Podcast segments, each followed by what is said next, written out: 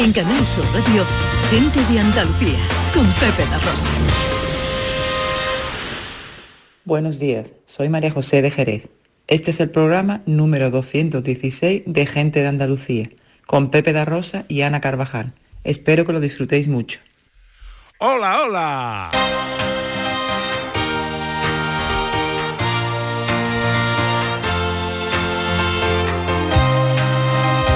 En Canal Sur Radio, Gente de Andalucía, con Pepe da Rosa.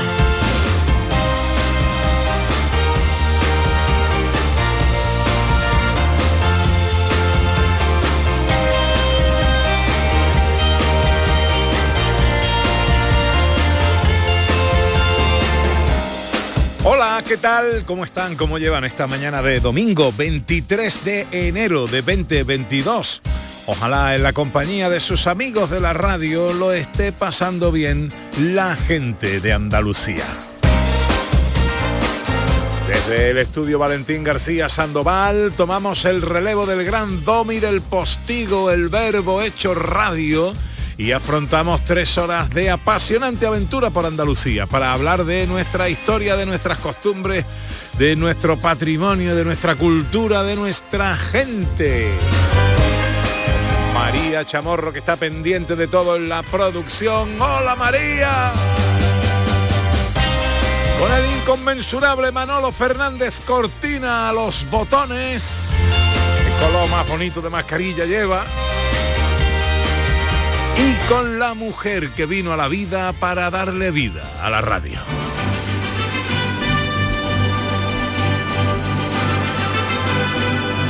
Ella es la tarjeta de embarque de mi viaje soñado. Ella es mi pasaporte, mi antígeno y mi visado. Es mi infinito diodo, una batería inmortal, gasolina de octanaje más allá de lo normal, LK6 inmunitas de mi Actimel natural.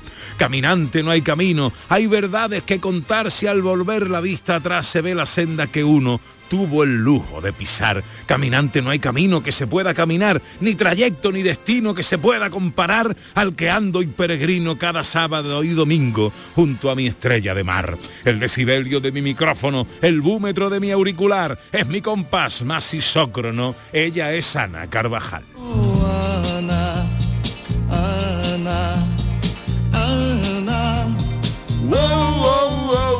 Hola Ana, buenos días. Hola Pepe da Rosa, buenos días a todos. Estrellita de mar hoy, eso es lo que más me ha gustado. Eso te ha gustado, Es que ¿no? Sí, me gusta. Pues menos mal, porque era el último, ya. el último. No, me gusta todo, me gusta todo. ¿eh? Es el elemento destacado. Evidentemente destacado. Muy bien. Bueno, pues eh, aquí lo destacado es- son los oyentes. Nos encanta escuchar vuestras voces en el arranque de cada programa y queremos que os suméis a la batería de presentadores de gente de Andalucía. Este año, Gente de Andalucía arranca con los saludos de la gente de Andalucía. Buenos días, majarones. Soy José Mudarra, de Sevilla. Y aquí comienza el apasionante y emocionante programa número 186. Bienvenidos de Gente de a. Gente de Andalucía. Y aquí comienza el programa número 177. Buenos días, soy Lola, de Y Granada. aquí comienza el programa número 179 de Gente de Andalucía. Ellos ya lo han hecho. Si quieres hacerlo tú también, envíanos un WhatsApp al 670-944-958 y te contestaremos con el número de programa que tendrás que presentar. Recuerda, envíanos un WhatsApp al 670-944-958 y anímate a ser la primera voz que suene en Gente de Andalucía.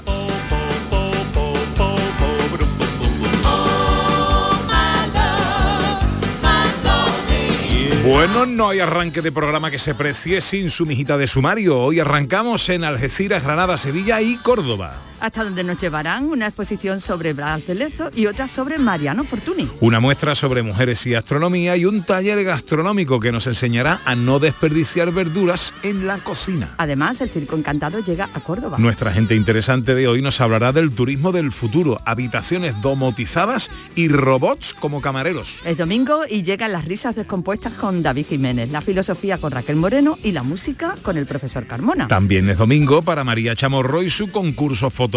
Para la tecnología con Raquel Campuzano y para IGES y la ciencia. Todo lo que siempre quiso saber sobre el metaverso. Y casi a la hora de comer terminamos con nuestro cocinero flamenco y su receta en un minuto. Todo esto y mucho más hasta las 2 menos cuarto de la tarde si tienen ustedes la bondad de acompañarnos como siempre aquí en Canal Sur, como siempre aquí con su gente de Andalucía. Hola, buenos días, hoy me siento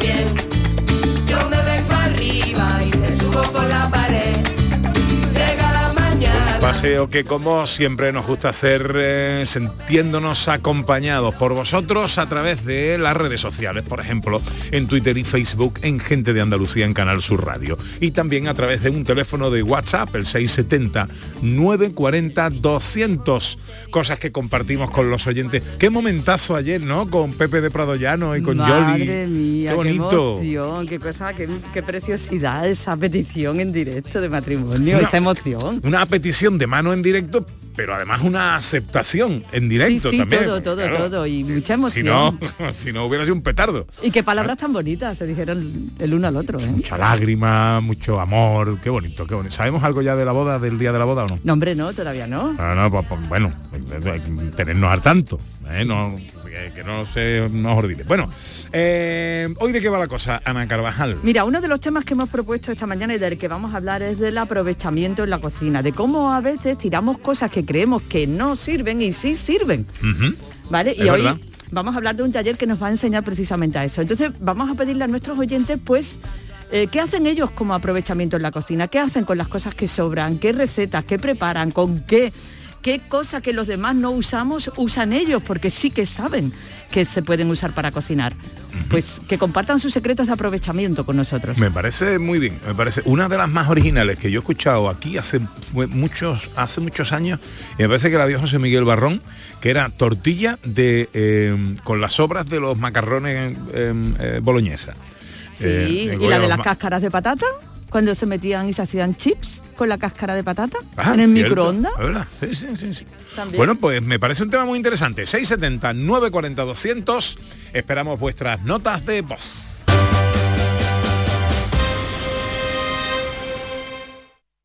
El sabor de un cardito de pollo aneto es gloria. Porque en Aneto lo hacen como yo, solo con ingredientes frescos y naturales de verdad, cocinados a fuego lento. Y nada más, fresco y natural, como un campo al amanecer, sin exagerar.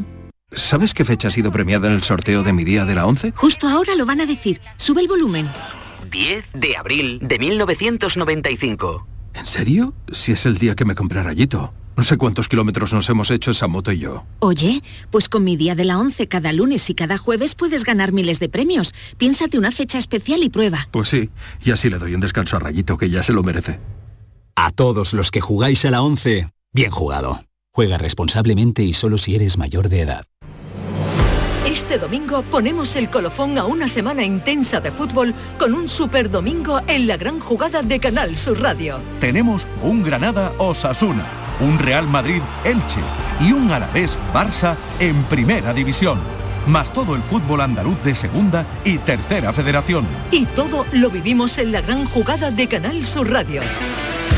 Este domingo desde las 2 menos cuarto con Jesús Márquez. Quédate en Canal Sur Radio, la radio de Andalucía. Gente de Andalucía con Pepe da Rosa.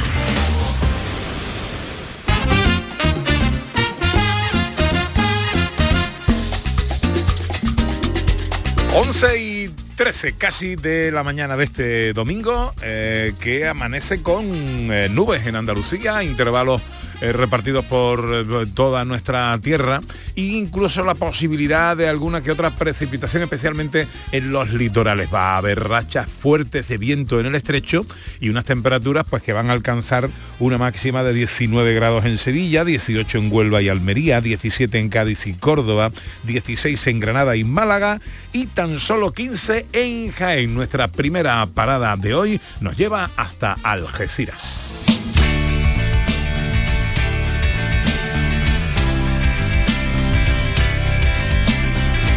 Ayer en nuestro teatrillo radiofónico, nuestras escenas de Andalucía, decía José Luis Ordóñez, recreando y recordando la figura de Álvaro Núñez Cabeza de Vaca, que no quedaban hombres así, que ya no se fabricaban hombres así. Tampoco nacen ya hombres como eh, nuestro protagonista, como Blas de Lezo, Ana.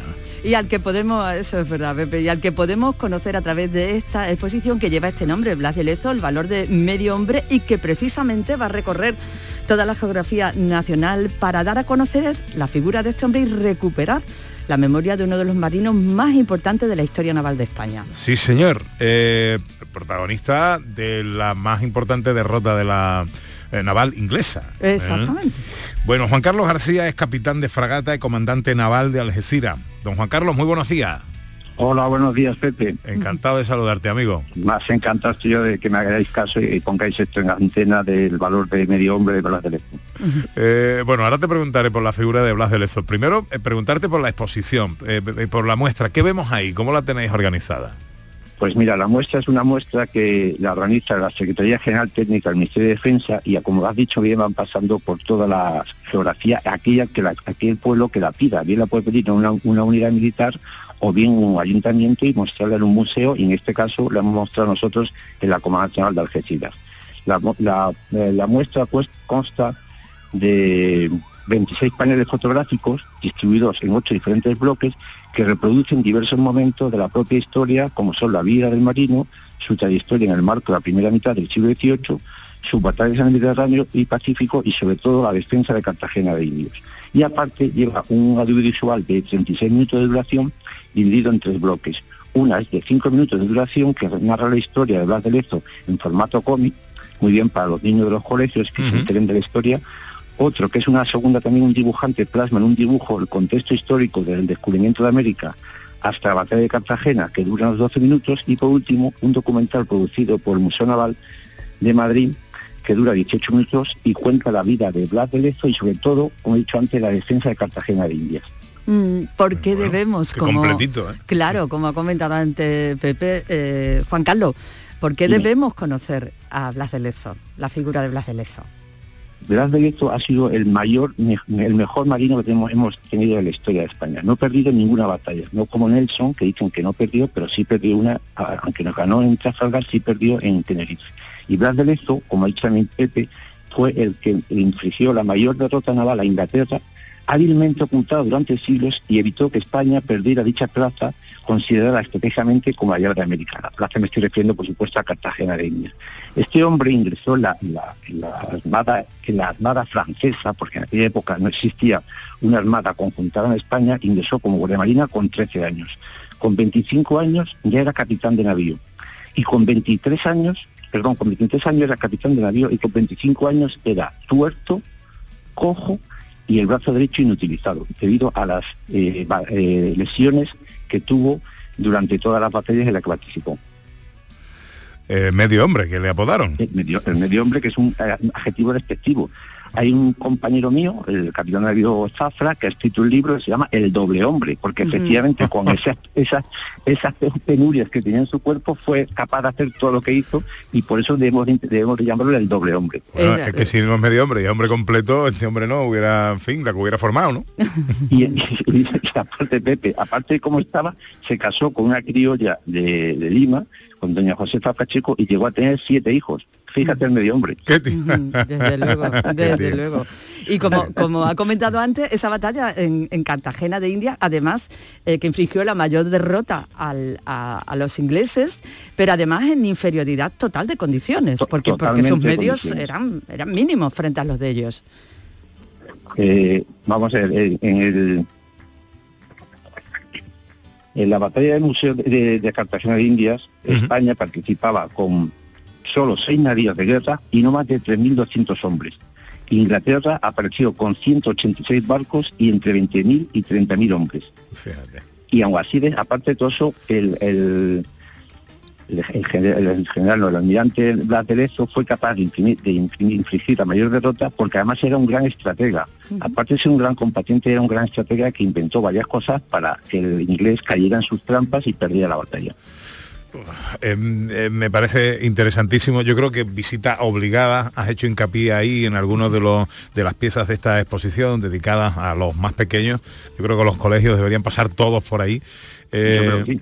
eh, y espero que así sea. Eh, ¿Esta exposición hasta cuándo va a estar y en qué días y horarios se puede ver? Eh, la abrimos el lunes 17 de septiembre, llevamos una semana, hemos tenido una aceptación bastante, bastante buena, hemos incluso algún día hemos tenido más de 100 personajes que han venido a visitarlas y estará abierta desde el 17 de enero hasta el 28 de enero Ajá. en horario de lunes a viernes de 10 y media a 1 y media y de 4 a 7 por, por la tarde. Blas de Lezo, el valor del medio hombre en la sede de la Comandancia Naval de Algeciras, visita obligada para conocer la figura del marino más importante de la historia de España. Juan Carlos García, capitán de fragata, comandante naval de Algeciras, muchas gracias por atendernos y enhorabuena por esa exposición. ¿eh? Muchísimas gracias a y por darle difusión a la, a la exhibición, a la exposición, perdón.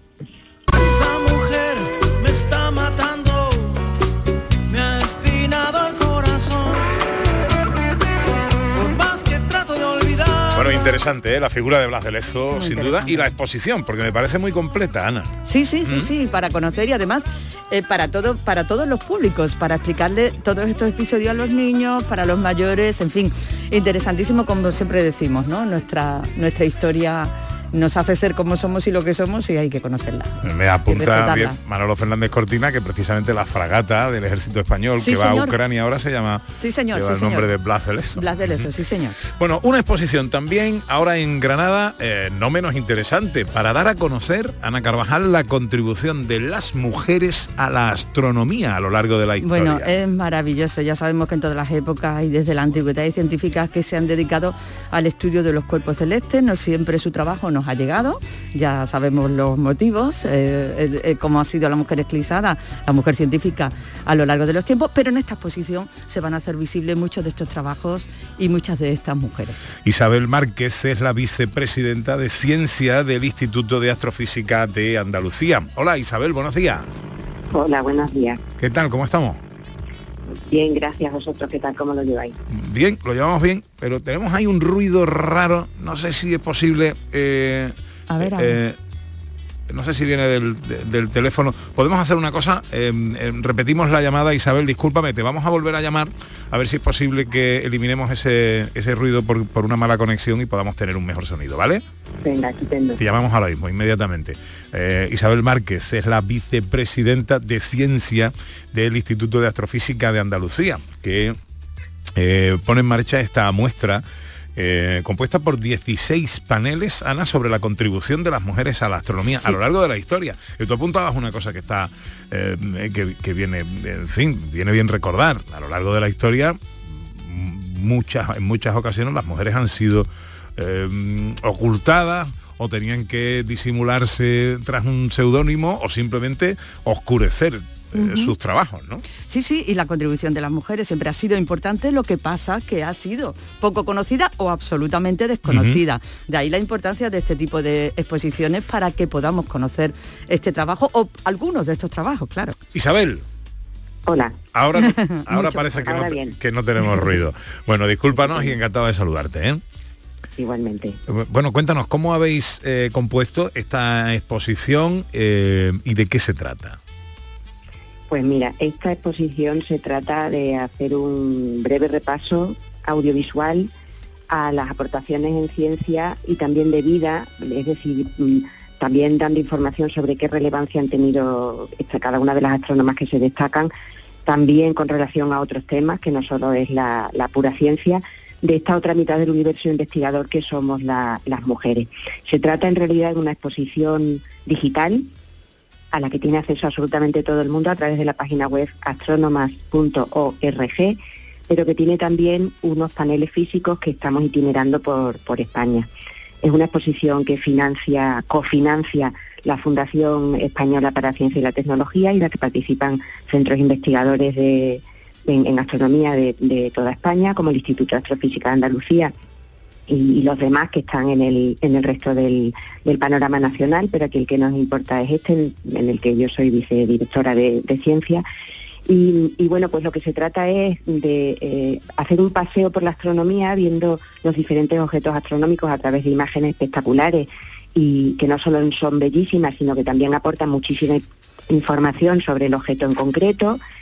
Eh, pero destacando el papel de astrónomas que, ha, eh, que han tenido una contribución relevante, ya sea desde el punto de vista histórico pionero o ya sea desde el punto de vista de otras circunstancias, pues como es la diversidad tanto geográfica como como de- de racial, etcétera, o como participación en otro tipo de, de- de aspectos también en las que han sido pioneras. Entonces en los paneles físicos se destacan cuatro astrónomas en cada uno de los 14 objetos astronómicos que hemos seleccionado como importantes.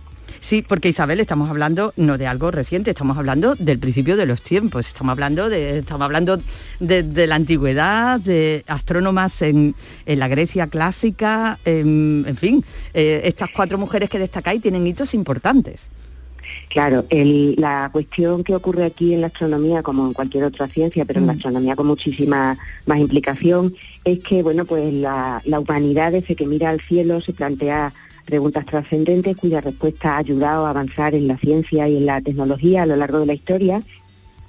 Y bueno, pues eh, suponemos, porque no hay, no hay documentos, obviamente, que en el albor de la humanidad, en los albores de la humanidad, las personas que miraban hacia el cielo eran hombres o mujeres igualmente, eh, que permanecieron, sus contribuciones permanecieron anónimas hasta que en- se empieza a nombrar a partir sobre todo del Renacimiento a los protagonistas y las protagonistas, más a ellos que a ellas, por supuesto. Y bueno, a lo largo de la historia, y en la astronomía igual que en otras ciencias, pues el papel de las mujeres, mm, incluso de aquellas que cuyo, cuya contribución fue reconocida en su momento, después se olvidó. Al principio eran mujeres que sobre todo eran hermanas de, hijas de, mujeres o esposas de, eh, y después tenían su propio papel, pero como digo, su papel eh, fue mm, ocultado o invisibilizado o considerado como menos importante y bueno, pues eh, nuestra intención es hacerlo eh, conocer y resaltar, es decir, que su papel sea conocido y reconocido, pero llegando hasta el día de hoy y a- a todas las contribuciones internacionales y tan por supuesto haciendo especial hincapié en las españolas. Bueno, pues me parece también apasionante, ¿no? Apasionante. ¿Cuándo, dónde, en qué horario se puede ver esta muestra? Actualmente en la que está puesta en, en Andalucía, en Granada, se ve en el patio del ayuntamiento, es decir, con el horario de apertura del ayuntamiento, que es el horario de, de oficina normal, y por la tarde se puede visitar también el patio. Y mm, a finales de, de enero, principios de febrero, se traslada la exposición al Parque de las Ciencias de Granada. Eh, de manera que va a estar puesta en un lugar de acceso a, la parte común de todas las actividades del parque y donde ahí será visible durante todo el mes de febrero y además se van a organizar actividades eh, compaginadas con el Día Internacional de la Niña y la Mujer en la Ciencia, que es el 11 alrededor del 11 de febrero, también en el, en el Parque de las Ciencias, donde el, el impacto eh, en el colectivo educativo puede ser muchísimo mayor, como es natural. Pues eh, la muestra habla de Aglaonike, la astrónoma que predecía eclipses de luna en la Grecia clásica, de Caroline Herschel, una de las descubridoras de Urano y la galaxia Andrómeda, de Caroline Showmaker, quien batió el récord del descubrimiento de cometas, y así hasta cerca de 300 científicas, astrofísicas que brillan con luz propia en el patio del Ayuntamiento de Granada. Pues Isabel, muchas gracias por eh, atendernos y por explicarnos esto, enhorabuena y en fin, que esto tenga mucha visita eh, para poner luz en la oscuridad que quede todavía por ahí. Muchas gracias. Si me permite, añado solo que en la exposición digital también hay un vídeo de presentación que es muy interesante. Tenemos un canal de YouTube donde están los pequeños vídeos también de cada uno de los temas que se han subido y que además tenemos incluso una banda sonora. Hay una astrofísica que está haciendo su tesis que se llama Paula Espinosa, que ha compuesto una canción bien. que se puede también escuchar en- a, a través de la página web. Recordamos que la web es astrónomas.org. Exactamente. Muchísimas gracias. Isabel Márquez es vicepresidenta de Ciencia del Instituto de Astrofísica de Andalucía. Un placer eh, saludarte, Isabel. Buenos días. Muchas gracias y un saludo. campo de amapola en casa de María, donde todas las mañanas pongo una comida, pongo una setita buena y una hierba fina, y de postre pongo, pongo dinamita, tú la receta que te. Vamos a meternos en la cocina para saber la receta que nos comemos y para saber también qué hacemos cuando eh, nos sobran cosas. Pero nos sobran cosas no solo de las que comemos, sino cuando estamos preparando. Oye, que cortamos eh, media cebolla o que la hoja del puerro la hemos dejado ahí apartada, no sabemos qué hacer con ella. En fin, eh, de todo esto, de todo el aprovechamiento, especialmente de las verduras, eh, cuando nos metemos en cocina, habla un taller muy interesante que va a tener lugar la semana que viene. Aprovecha tus verduras de raíz a hoja. Es que a veces no sabemos que, por ejemplo, las hojas de la remolacha pues son comestibles. O aprovechamos solamente la flor del brócoli o ese tipo de cosas. Bueno, pues hay muchas partes que tiramos habitualmente y que nos pueden servir para hacer ricos platos. Pues eh, vamos a hablar con Fernando Rodríguez, que es director de Bio Alverde, que organiza este taller. Eh, hola Fernando, buenos días. Buenos días, ¿cómo estáis? Oye, eh, muy bien, encantado de saludarte, hombre. Eh, eh, ¿Somos conscientes de todo lo que tiramos y que igual no deberíamos tirar? Creo que no, la verdad es que, por lo menos entendemos, apostamos que no, que no somos muchas veces conscientes, porque como tirar algo que está bien y ponerlo en una bolsa, ya eso, ya eso supone que es hacer basura, pues tenemos muy fácil hacer basura, ¿no? Y entonces yo creo que desconocemos muchas propiedades de muchos de los alimentos, en este caso de las verduras, que estamos descartando. Muchas veces, os voy a decir una cosa, muchas veces porque ni siquiera a lo mejor nos cabe bien en el frigorífico, ¿eh? Hay veces que ya empezamos a hacer cosas desde, desde que las verduras llegan a casa. Vale, ah, o sea que a veces eh, dice que simplemente porque no nos caben, ¿no? Porque, por ejemplo, Sí. yo qué sé, la- las, las remolachas, por ejemplo, ¿no? Pues las hojas tienen ahí un aparataje enorme, eh, pues nada, cortamos y a la basura. Cuando con esas hojas podemos hacer cosas buenas. Pues sí, bueno, esas hojas, de hecho, fijaros, la- las hojas de la, de la remolacha se pueden cocinar exactamente igual que las acelgas. De hecho, las acelgas son de la misma familia que la, que la remolacha. Por eso mismo cuando nosotros decimos a la gente, oye, la- la- las hojas de la remolacha no las tiréis, coméroslo lo primero, eso sí, ¿vale? Para que no sigan tirando de energía de- del bulbo, digamos, de la remolacha, ¿no? Para que te conserve mejor la remolacha, pero no las tiráis porque tenéis ahí un, un pedazo de, de alimento, ¿no? Y con esto igual, yo os cuento, por ejemplo, con el puerro, el puerro muchas de las familias suele descartar la parte verde del puerro mm, porque en ocasiones ni siquiera nos cabe en el cajón de la de, de- De la verdura, del frigorífico, decimos, sí. Oye, no te va a caber y no pasa nada, porque nosotros que tenemos unos puerros bastante grandes, no pasa nada, córtalo por la mitad, pero conserva la parte verde. ¿Por qué? Porque esa parte verde eh, verdaderamente es igual que el resto de la planta. Lo que pasa que el puerro, fijaros, el puerro, lo, lo blanco del puerro es lo que ha estado debajo de la tierra, que de hecho eso se le hace de forma, digamos, artificial, no es que sea un, un tubérculo, ¿vale? Se le hace de forma artificial para que esa parte se conserve eh, blanca y sea más tierna, ¿vale? Digamos así, pero la parte verde sigue teniendo todas las mismas propiedades que tendríamos en el, en el puerro y son ideales para hacer caldos, ¿no? Porque todo este tipo de cositas, de todos estos trucos, de cómo conservar nuestras verduras también muchas veces, para, mm, para que nosotros, para que toda la ciudadanía pues sea parte también en sí misma de, de- de apostar en contra del desperdicio alimentario, ¿no? En un mundo donde tantas cosas están pasando por tantos sitios, ¿no? Eh, que, que nos dediquemos a tirar comida a la basura, pues nos parece una, una auténtica barbaridad, ¿no? Y por Ya eso queremos creo. dar truquitos que nos, que nos permitan, eh, pues eso, pues hacer las cosas un poquito mejor. Pues yo lo utilicé el otro día, eh, lo verde del puerro para una para un cardito, o sea, para un fumé. Mm, eh, eh, por recomendación. eh, le metí ahí un poquito de cebollita, le metí la hoja verde del puerro, le metí la cabeza de un rape y preparé un fumé magnífico para un arroz. Efectivamente, claro, y incluso eh, quizá lo que viene en el taller vamos a ver cómo hacer un caldo de verdura con todo lo que serían los descartes, ¿vale? Que voy a poner entre comillas, de distintas verduras que hemos ido teniendo a lo largo de casa. Claro. Y en temporada, ¿no? Y son caldos muy, muy sabrosos, ¿no? Siempre eh, nosotros siempre intentamos abogar porque hagamos la comida lo más natural posible, ¿no? Entonces, claro, bueno, las pastillas de caldo y demás, bueno, pues también, ¿no? No te voy a decir, pero si quieres tener una alimentación más natural, pues aprovecha estas cosas, ¿no? Y, y- y puedes tener unos caldos eh, espectaculares, ¿no? Ya lo creo. Eh, bueno, esto lo organiza Bio Alverde. Recuérdanos quiénes sois Bio Alverde.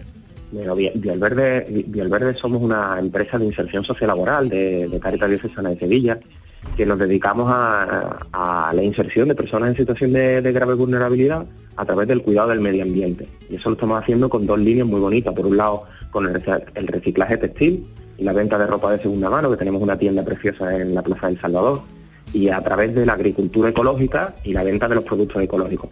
De esta manera lo que estamos haciendo es que, mm, pues fijaros, ¿no? Qué bonito, ¿no? Eh, insertar a las personas a través de que cuidamos el medio ambiente y además a través de una cosa tan chula que es proponer a la ciudadanía que su consumo responsable, o en este caso apoya a las personas que más lo necesitan, y al mundo que queremos cuidar, ¿no? Pues eso es, eso es Bioalverde, que bueno, tenemos un montón de información en nuestra página web, en todas las redes sociales, que de aquí os pido que por favor a todas todos los andaluces y las andaluzas que nos estéis escuchando que, que nos sigáis en las redes sociales, que esto también nos, nos ayuda a crecer. Recuérdanos, la- recuérdanos vuestras redes.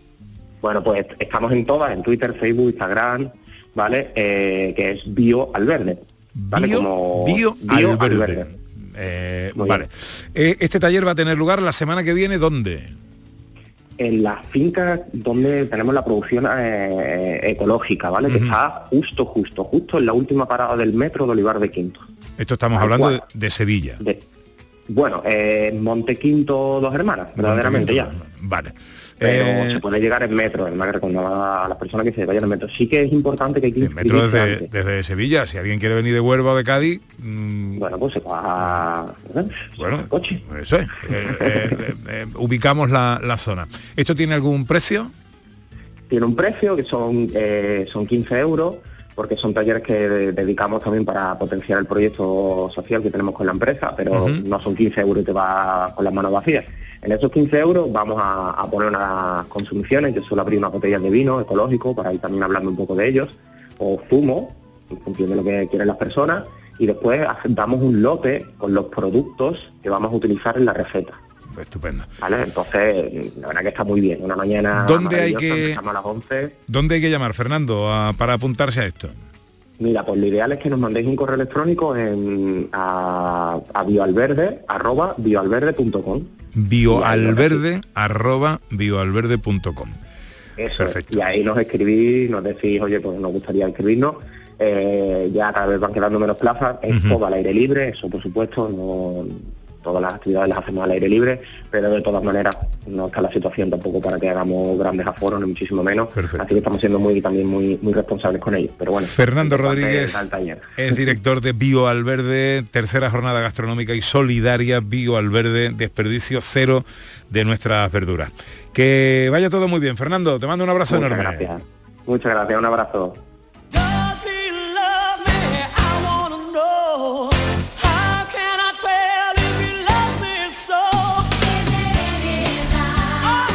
Hoy nuestro tema con los oyentes va precisamente de esto, cómo aprovecháis vosotros los restos, eh, lo que os sobra cuando preparáis de comer, tanto antes como después de la comida, 670 940 200. Bueno, cerramos este primer apartado de visitas por Andalucía con otra exposición, Ana Carvajal, en este caso, sobre el diseñador de moda Mariano Fortuny en Granada. Bueno, interesantísimo, interesantísimo porque hay un montón de cosas de este hombre que fue vanguardista en tantas cosas, ¿no?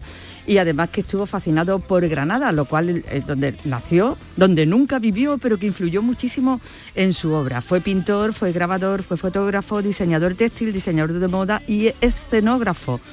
Y hay muchas cosas de su vida que es muy interesante conocer y ahora tenemos la oportunidad. Pues la coordinadora de la exposición es mi querida amiga María del Mar Villafranca. Hola María del Mar, buenos días. Buenos días, Pepe. Mucho gusto en saludarte después de mucho tiempo. Pues sí, la verdad es que sí, qué alegría, ¿cómo estás? Muy bien, muy bien. Aquí en esta, eh, en estas líderes, ¿no? Que se dicen, pero muy, muy satisfecha, muy, muy orgullosa también, ¿no? De haber hecho posible, pues lo que decíais en la introducción, ¿no? Tener la oportunidad de poder concebir un proyecto, ¿no? De una persona que nació en Granada, pero que ofreció al mundo unas propuestas artísticas muy interesantes. ¿Quién fue Mariano Fortuny? Pues Mariano Fortuny tiene dos apellidos muy relevantes ¿no? en el mundo de las artes en España. Fortuny por un lado, hijo por tanto de Mariano Fortuny Marshall, el gran pintor, ¿no? que además fue de los pocos que triunfó en vida y que además su cuadro fue el más caro que se vendió en una en un establecimiento en París por el valor de 70.000 francos y luego su madre era Cecilia de Madrazo, que era la hija de uno de los hombres más influyentes, ¿no? Director del Prado, Federico de Madrazo, retratista de la Casa Real, de toda la aristocracia y burguesía, del, sobre todo la- los últimos decenios del siglo XIX, ¿no? Y bueno, en este caso, pues un hombre que nace aquí porque su, su padre viene a pintar a Granada en unos años felices. Y además como luego cuando volvieron a Roma y mm, muere, fallece el padre pronto, pues la madre mm, siempre le recordó al hijo esos días felices de su nacimiento. Y por tanto la ciudad de Granada estuvo muy presente, toda, toda Andalucía en general, pero particularmente, pues claro, la ciudad donde había nacido, que evocaba pues muchos ecos orientalistas, así que que sí, él, él es un- una persona que nace en un contexto artístico muy claro, pero que luego tiene la oportunidad de vivir en París, de vivir en, en Venecia y bueno, y ofrecer al mundo unas propuestas artísticas, como decíais en la introducción, eh, sin fronteras, ¿no? Mm. Una concepción de arte muy novedosa. ¿Qué podemos ver y qué vamos a conocer de Mariano Fortuny en esta exposición que tenemos la posibilidad de ver en Granada? Mm, Bueno, pues mm, deciros que ha habido un esfuerzo de organización porque es la exposición de las dedicadas a Fortuny Madrazo, que en los últimos 25 años ha habido varios sitios en el mundo que se le ha dedicado, la de mayor número de piezas.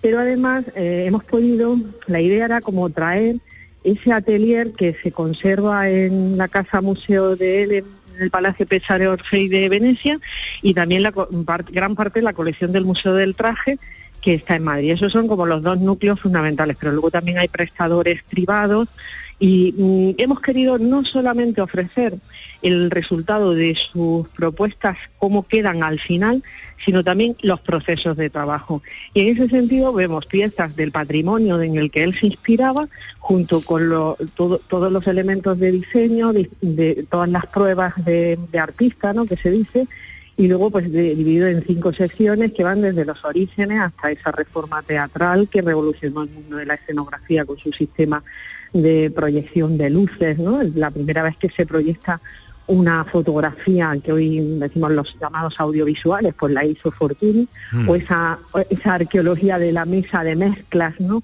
que en este caso era de las propias luces, pues mm, aplicadas también al, al teatro y sobre todo, como decíamos, eh, no es que fuera un estilista como tal diseñador de moda, pero sí que influyó y creó una obra de arte que era el Delfos un traje con un sistema que patentó, porque esa componente también de derechos de autor y de, y de carácter científico y experimental de su obra, pues se puede ver aquí. Tenemos tres delfos maravillosos, dos de ellos que pertenecieron a nada menos que Charles Chaplin, que fue gran amigo de él y que le compró 30 vestidos ¿no? para su cuarta esposa y que Geraldine Chaplin los, los donó al Museo del Traje. Han venido dos de ellos en un estado de conservación fantástico.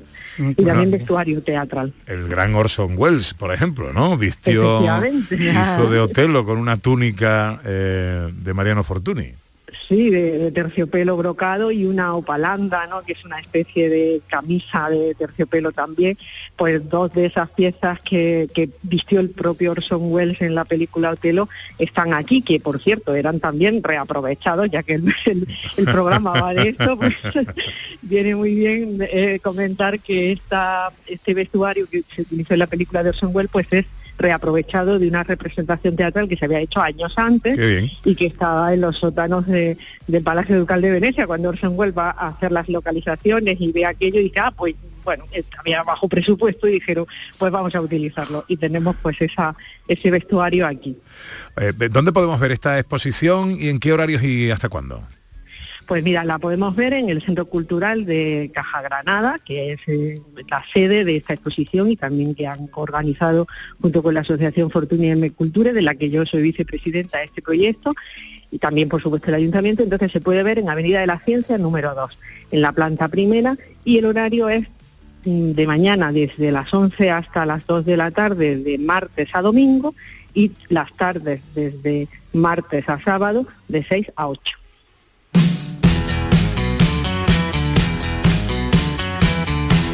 Exposición sobre el diseñador de moda Mariano Fortuny, pintor, grabador, fotógrafo, diseñador textil, diseñador de moda y escenógrafo español, aunque luego nacionalizado italiano. Querida María del Mar Villafranca, me alegra mucho saludarte y verte en pleno estado de forma, ¿eh? Muchas gracias. A ver si vienes por aquí y podemos, si, si tienes la oportunidad, me encantará poder enseñarte y guiarte por esta exposición estupenda. Seguro que sí, cuenta con ello. Un beso muy fuerte. Un abrazo.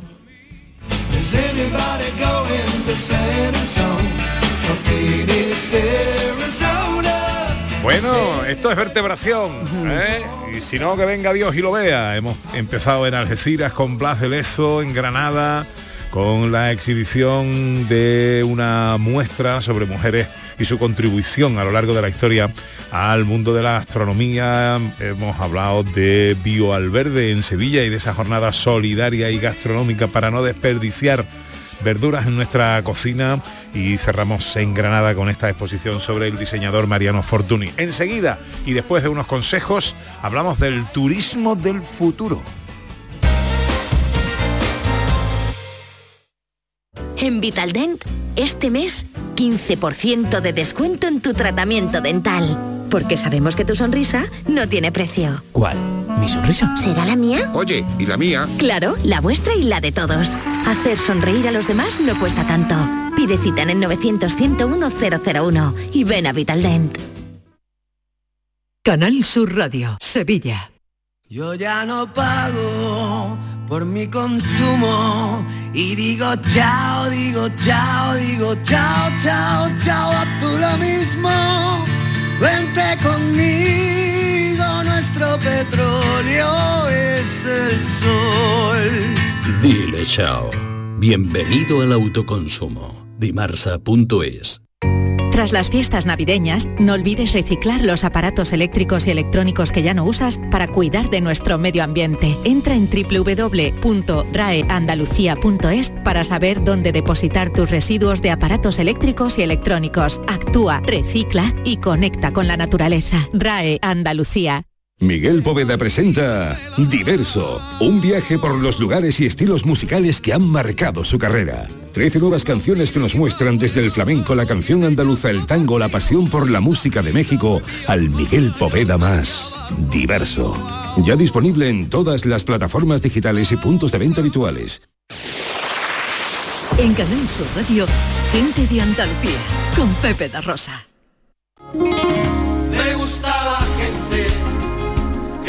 Que cuando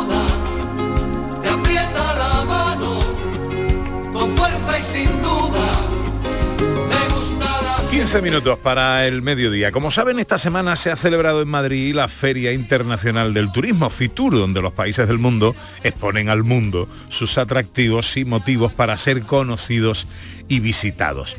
Como motor económico principal en nuestra tierra, en este programa hablamos mucho de turismo, de turismo andaluz y de su consumo propio, porque queremos y nos encanta conocer y dar a conocer Andalucía entera, cada rincón y cada detalle. Pero hoy queremos hablaros del turismo que viene, del turismo del futuro, y aunque no os lo parezca, de un futuro que es inminente. Habitaciones totalmente domotizadas que utilizaremos y dominaremos con nuestro teléfono móvil, restaurantes en los que nos servirán robots como camareros, viajes al espacio en globo, todo está cambiando, las formas de viajar también y con ello, a su vez, la formación de los profesionales. Esto genera empleo, riqueza, tecnificación.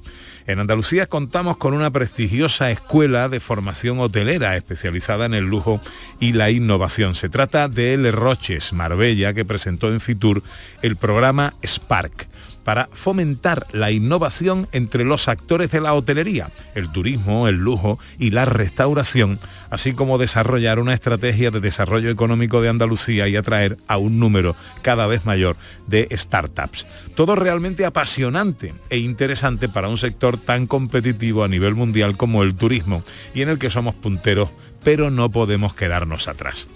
Pues para explicarnos esto con claridad, quiero presentarles a Susana Garrido, que es profesora titular de marketing, gerente de programas de digitalización, de educación general, capacitación y desarrollo docente y es máster en administración de empresas por el Instituto Internacional San Telmo de Málaga. Susana, buenos días. Hola, buenos días, ¿qué tal? Encantado de saludarte, amiga. ¿Y tú? Encantada. Muy bien, muy bien. Bueno, la ciencia ficción se hace realidad. Sí, como, como vemos, bueno, como, como yo creo que hemos podido hemos podido comprobar que la realidad siempre supera la ficción, ¿no? Sobre todo esto, este par último de años nos lo ha demostrado y, y eso es un poco lo que lo que queremos reflejar, ¿no? Lo que queremos reflejar y lo que queremos mostrar, ¿no? En, en The lo que con este programa de, de innovación que llamamos Spark, ¿no? Con esto de la chispa, pues lo que queremos es eh, eh, poco bueno poco a poco nos estamos convirtiendo en el, en el punto de encuentro para la para el futuro de, de- del mundo de, de hostelería el mundo de turismo porque ya que formamos a nuestros alumnos, queremos que se formen con las últimas tecnologías, con todo lo nuevo que hay, pero además queremos que los hoteles que se quieran renovar y que quieran, y todas las industrias relacionadas con el sector que se quieran renovar, pues igual, ¿no? Que vengan a, a vernos y que vengan a, a, ver todo eso nuevo que viene, ¿no? Eso es un poco la idea. Cuéntanos qué es el programa Spark. Pues el programa Spark trata de eh, traer todo lo nuevo que haya eh, en, la industria, pues ya sea tecnología, ya sea innovación, ya sea nuevos modelos de negocio, nuevas startups que puedan revolucionar un poco el sector, traerlas todas a Lerros, enseñárselas a nuestros alumnos, que nuestros alumnos se formen en, lo último que hay. Para, para que también ellos cuando salgan al mundo laboral pues puedan también renovar el sector, ¿no? Y a la vez, como te comentaba, el, que el sector también venga venga un poco a nuestro campus y, nos tenga un poco como referencia a la hora de decir, oye, ¿qué es, lo, ¿qué es lo nuevo que hay en el sector del turismo? ¿Qué es lo nuevo que ha salido? Pues vamos a verlo un poco allí, ¿no? Se trata de eso, de, recopilar, de ser el punto de encuentro y recopilar todo lo nuevo para, para enseñárselo tanto a nuestros alumnos, que serán el futuro, como eh, al, al, sector ahora mismo para que, para que pueda renovarse, ¿no? ¿Cómo va a cambiar, Susana, la manera de hacer turismo en un futuro inminente? Bueno, pues la clave yo creo que es que mm, nosotros, bueno, como viajeros, yo creo todos estamos cambiando un poco ¿no? lo que esperamos, ya no esperamos lo, de antes. los viajes de hace mm, incluso 10 años, de hace 5 años, no son lo que esperamos. Entonces el, viajero ahora mismo espera un, un efecto wow, una sorpresa, algo diferente y al final lo que tenemos que intentar desde los negocios, desde, desde el sector es ofrecer esa, esa novedad, ¿no? El, también con todo lo que hemos vivido este último par de años, pues al final también el viajero se quiere sentir seguro, se quiere sentir pues eh, también un poco la experiencia personalizada, ¿no? Cada vez pedimos más y más, entonces un poco, depende también del destino, como no, y depende un poco del viajero, pero sí que es verdad que el perfil de viajero ha cambiado muchísimo porque esperamos mucho más que el, tradicional viaje que conocemos desde hace muchos años. ¿Actualmente está Andalucía emergente en el tenor de la digitalización turística? Pues poco a poco la verdad es que sí, se va viendo bastante movimiento de, empresas que quieren, que, que sobre todo porque se nota mucho la curiosidad, ¿no? De, de empresas de, Andalucía queriendo saber, oye, ¿qué es, qué, es, qué es lo último, qué es lo que puedo hacer, cómo puedo ofrecer más a mis clientes, cómo, cómo les puedo sorprender. Y la verdad es que sí que se nota esa curiosidad cada vez más en Andalucía, que muchas veces nos creemos que vamos un poquito por detrás, pero al revés, ¿no? Somos bastante punteros y además también vemos muchas mucha gente con ganas de innovar y con ganas de hacer cosas nuevas, de empezar una startup con, una idea de súper novedosa para ayudar al sector, ¿no? Al final yo creo que también ahora nos estamos dando cuenta que eh, de muchas cosas que podemos cambiar y, y, son muchos individuos los que los que tienen estas pequeñas grandes ideas para revolucionar el sector. Eh, eh, precisamente hablábamos antes en la presentación eh, del desarrollo de una estrategia económica en Andalucía para atraer a esto que ya has mencionado en un par de ocasiones, el mayor número de startups posible. ¿Puedes explicarnos esto un poco y la importancia que tendrá como generador de negocio y de, y de empleo en Andalucía? Totalmente, sí, es uno de los bueno, al final eh, las pequeñas empresas eh, son más numerosas incluso desde siempre de, que, las grandes empresas, ¿no? Entonces eso siempre ha sido un, motor, pero sobre todo porque la innovación, eh, normalmente las empresas que, que, son realmente innovadoras son las empresas pequeñas, porque las empresas grandes pues tienen sus procesos, si tienen que renovar algo en, en, su empresa, pues al final la inversión es muchísimo más grande y normalmente lo que vemos es que la, la innovación viene de la pequeña empresa, viene del, individuo, del pequeño grupo, incluso es más accesible, yo diría, porque muchas veces el miedo que tenemos en el sector es, soy una pequeña empresa, no puedo innovar y al final no nos damos cuenta que tenemos más ventajas si somos una empresa pequeña para innovar que si eres una empresa grande, ¿no? Porque la empresa pequeña tiene más facilidad, tiene más agilidad, tiene más flexibilidad para adaptarse a los cambios que, que una empresa grande, ¿no? Entonces, sobre todo eh, hay que romper un poquito el temor a la innovación de las empresas pequeñas, es decir, soy muy pequeña y no puedo hacer nada. Y yo creo que es justamente al contrario, hay que cambiar esa, esa percepción. Susana, vamos a hacer ahora un ejercicio, nos vamos a lo concreto. Quiero saber, a mí me gustaría saber, imaginar cómo van a ser, por ejemplo, una habitación de hotel en el, en el futuro. Las habitaciones del futuro, ¿cómo serán? Uy, pues eh, tenemos de hecho en el campus hemos creado la habitación del futuro del hotel también para que para que la vean nuestros alumnos y, y que la visiten eh, pues profesionales del sector que quieran ver lo último de lo último. Y bueno, pues detalles concretos que tenemos, pues desde, desde los materiales que, de que están hechos la, el papel de eh, el papel de la habitación o el suelo que es muchísimo más resistente, con materiales reciclados. Aparte de los materiales, pues eh, todos los elementos que, que pueden cambiar la experiencia del cliente, por ejemplo, hay, hay sensores que detectan en qué parte de la habitación te mueves más, y entonces para la próxima vez que puedas eh, alojarte en el hotel ya sabemos exactamente cómo te gustan las luces, cómo te gusta el, qué aroma te gusta también, eh, la cama que se adapta a tu cuerpo, a tu forma de dormir, en fin, hay, hay muchas veces incluso no nos damos cuenta de todas las cosas que se pueden hacer. Hablamos de inteligencia artificial y de realidad aumentada y todo esto, y realmente no vemos que en realidad todo lo que se trata es de aumentar la comodidad, de mejorar la calidad del aire, de, en fin. Yo he visto, he visto el vídeo ese que tenéis que publicáis Sí. eh, y la verdad es que la habitación es, es alucinante, ¿no? Eh, pero yo tengo una duda con, con esto de la- de- del futuro. Susana, ¿cómo me entiendo yo con un camarero robot? eh, para decirle que el gin tonic lo quiero más cortito, con más hielo y con una rodajita de naranja. Bueno, pues al final esto es un poco como, igual que tenemos la tecnología de Siri, ¿no? Pues, eh, pues comunicando directamente con el camarero robot, ¿no? Al final. si esta, eh, muchas veces esa tecnología está disponible en otras industrias, ¿no? Eh, y al final eh, no es tan complicado traérselo, al final es a, al- a lo mejor al sector turístico, ¿no? Igual que te comunicas con Siri para decirle llama a no sé quién o ponme una alarma, pues al final con el con el camarero te comunicas un poco igual. Bueno, sois una escuela de formación. ¿A quién están dirigidos vuestros cursos y formaciones? ¿A quiénes les puede interesar o les debe interesar? Pues tanto, como tenemos tanto grados como posgrados, pues eh, puede ser incluso a recién salidos de, instituto de, formación media, que quieran adentrarse y hacer un grado en, dirección hotelera y también tenemos posgrados para profesionales, ¿no? profesionales que quieren avanzar un poquito en, su carrera profesional y les falta ese título, les falta ese conocimiento para seguir avanzando. También tenemos disponibles programas online, puramente online, de hecho, eh, programas presenciales, eh, sobre todo a gente que, que sea apasionada del, del sector. Eh, esos son nuestros principales estudiantes. Les Roches eh, Marbella, una universidad, una escuela de formación especialmente dedicada al turismo, al presente, al futuro, al inminente, al turismo de excepción, de calidad, de lujo, eh, y que nos hablaba de estas cosas que son tan apasionantes, ¿no? Aquí que Mm. hablamos tanto de turismo, Increíble. y me parece que, que la ciencia ficción se termina siendo en realidad. Sí, sí, porque ya están ahí. Eh, ya está aquí, ya está aquí. Susana Garrido, directora de eh, este programa Spark de la Universidad de Roches Marbella y máster por el Instituto Internacional San Telmo de Málaga. Muchísimas gracias por atendernos, amiga, y que vaya todo muy bien. Muchísimas gracias, un placer. A little bit of Monica in my life, a little bit of Erica by my Bueno, bueno, y vamos a ver qué nos cuentan los oyentes en el 670 940 200. Aprovechamiento de nuestros alimentos, de nuestras verduras en la cocina, desperdiciamos, aprovechamos. ¿Qué nos contáis por ahí? Hola, buenos días. Buenos días, Canal Sur. Soy Juani de Granada.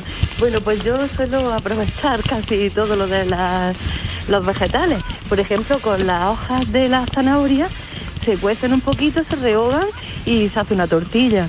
Con los espaguetis que sobran se hace otra tortilla. Anda. Las tortillas son muy socorridas para aprovechar todos esos productos que, que nos quedan resquillos y con las hojas de los puerros igual.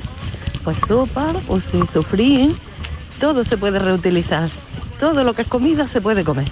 Venga, buenos días, feliz domingo. Buenos días, buenos días. Tortilla de espagueti, ¿eh? No, no está mal, no está mal traído. ¿eh? no, no, no, no, claro. Eh, mi abuela hacía esas cosas, pero hacía con el arroz, con ese tío que sobraba, tortillita. bueno, que nos tenemos que ir. Enseguida más mensajes de los oyentes. Eh, ahora llega la información a Canal Sur Radio.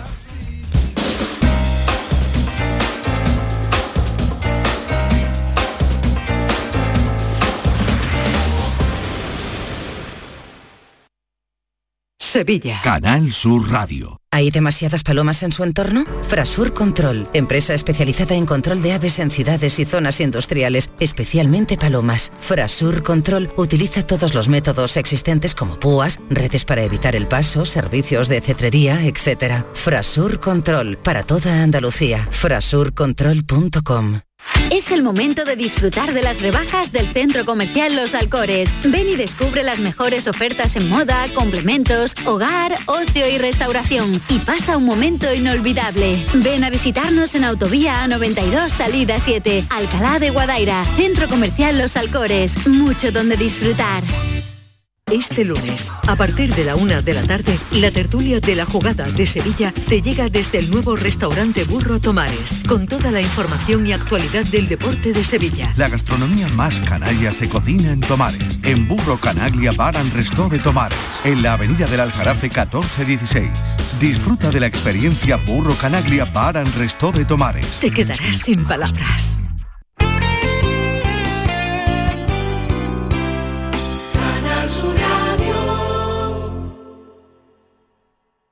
La mañana de Andalucía con Jesús Vigorra. Un programa informativo, Además, el Constitucional también se ha pronunciado sobre... de entretenimiento, Arturo Pérez Reverte, buenos días.